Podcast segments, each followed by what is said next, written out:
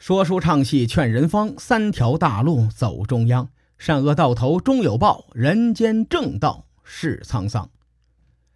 上回咱们说到，周公见作摄政，管叔心有不甘，联合三军以殷商的旧势力谋反。此时呢，距离牧野之战才过去三年多，天下未定，商周再次大战。这场战争的势力划分那是相当的乱。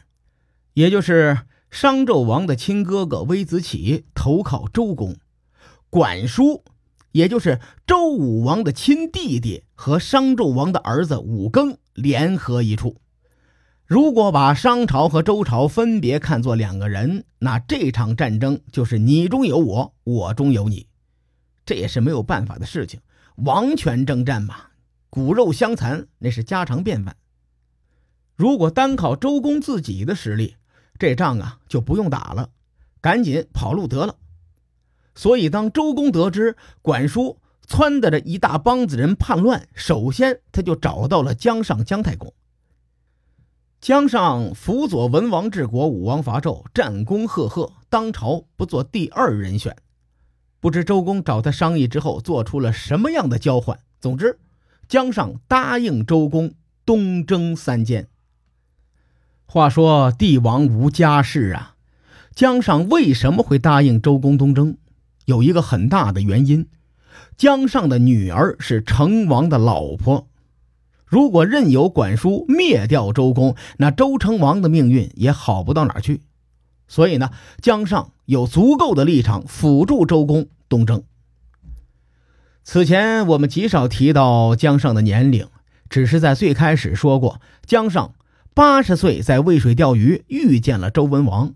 咱们这个节目说的是历史，不是神话，所以呢，关于姜尚八十遇见周文王出山，活到一百三十九岁这种传说的完全没有史料的根据呀。姜尚的女儿是成王的老婆，姜尚遇见文王已经八十岁了，那么他的女儿多大？五六十岁再正常不过了。成王人家好歹也是一朝天子。娶个五六十岁的小老太太，你是不是有点过分了？而且呢，姜尚出山二十年后，在牧野之战充当先锋，一百多岁的老汉当先锋还势如破竹，你品，你细品。所以呀，我很少说姜尚的年龄，但姜尚的确是真能打，文武全才。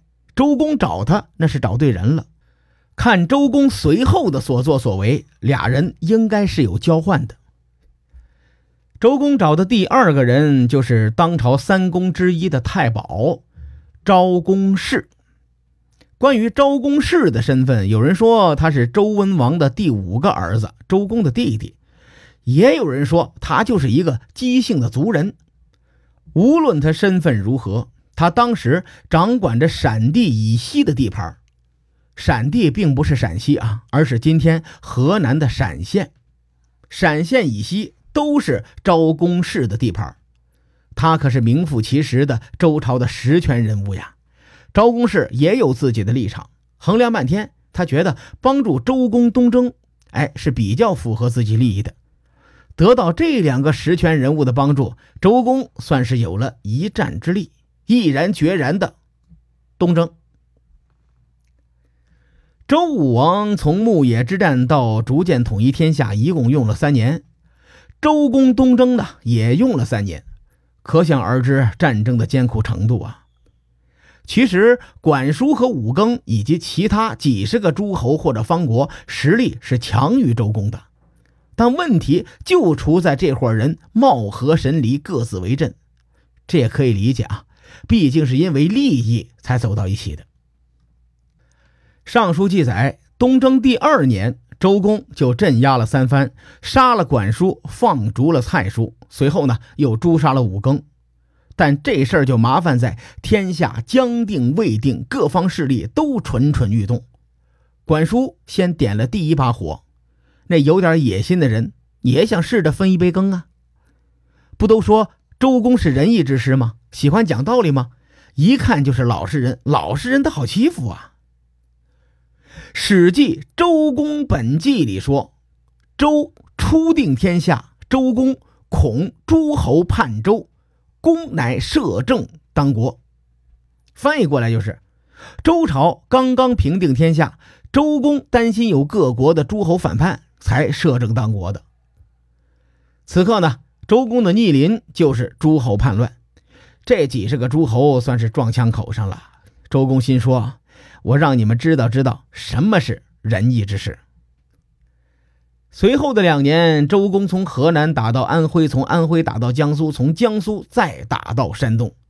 关于这次东征啊，孟子曾说：“驱飞廉于海隅而戮之，灭国者五十。”驱虎豹西向而远之，在古代，“杀戮”两个字是不一样的。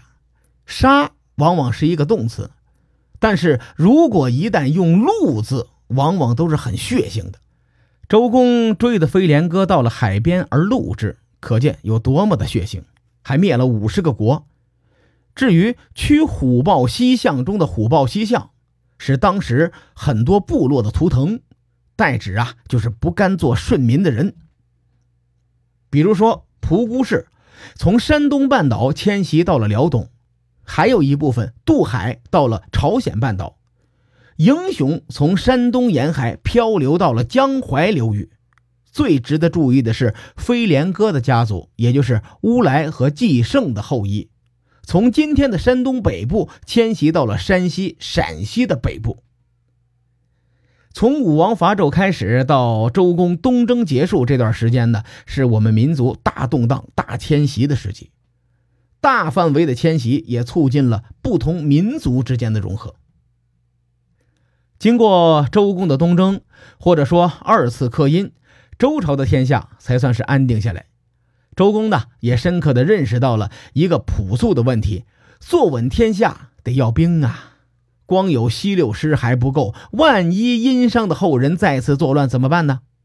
于是周公呢，将商丘作为微子启的封地，让他治理殷商故地。咱们不得不佩服这个微子启呀，这家伙投机是真有一套，两次站队都对了，躺赢这是人生的赢家呀。微子启就在商丘这里建国，这个国家便是春秋战国时期的宋国。除此之外，周公又征调周人组成军队，监视殷商故地。这支军队一共两万多人，三千人为一个师，一共是八个师。这支部队叫做殷八师，与西六师一起，成为周天子震慑天下的嫡系部队。将周文王、周武王、周公这爷仨呀放在一起比较。很多人认为周公是最接近圣人的一个，对周公也是最为推崇。比如汉代的大思想家贾谊，他曾经这样评价这三个人：说文王有大德而功未就，武王有大功而志未成，周公集大德、大功、大志于一身。你看多大的评价！那么历史上的周公又做了哪些能够让后人这么推崇他呢？